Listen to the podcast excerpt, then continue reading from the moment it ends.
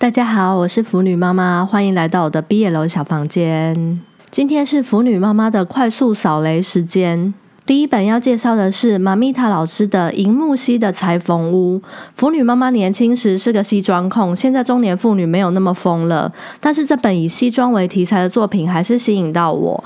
原本抱着里面有满满西装的期待打开书本，结果发现剧情主轴好像都是主角店铺转型经营的过程，也没太注重小攻小受的感情发展。看完觉得主角们穿西装的画面也都不够帅气，故事又是平铺直述的讲。述开店过程，小攻小受感情线也没有什么起伏，是建议书荒再找来看的一本《银木溪的裁缝屋》，二零二二年十二月长虹出版社出版。第二本要介绍的是阿塔鲁老师的《红豆与炼心都要用心熬煮》，跟上一本裁缝屋一样，是老牌店铺转型经营的故事，只是这次改成红豆馅料如何制成产品和产品的行销推广。这本是年上温和大叔寿和年下老实木纳工。攻受的感情有随着剧情慢慢发展，并不会因为两人差了十五岁，最后在一起而感到非常突兀。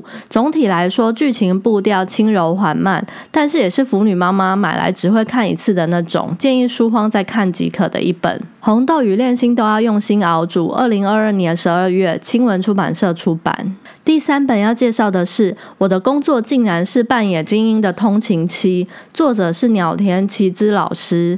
故事是小受到哥哥的精英好友家做打扫兼煮饭的工作，精英小工家里一定超乱，而且还有喝醉酒就乱性骚扰别人的病。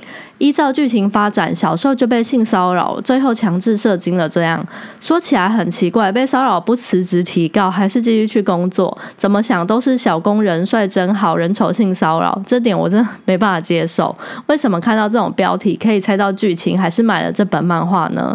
腐女妈妈，我也不懂，我那天自己为什么会下单？最后说这本肉也普通，书荒呢也不建议买。我的工作竟然是扮演精英的通勤妻。二零二二年十二月，青文出版社出版。最后一本要介绍的是《想被气人的他抚摸》，作者是全库雷哈老师。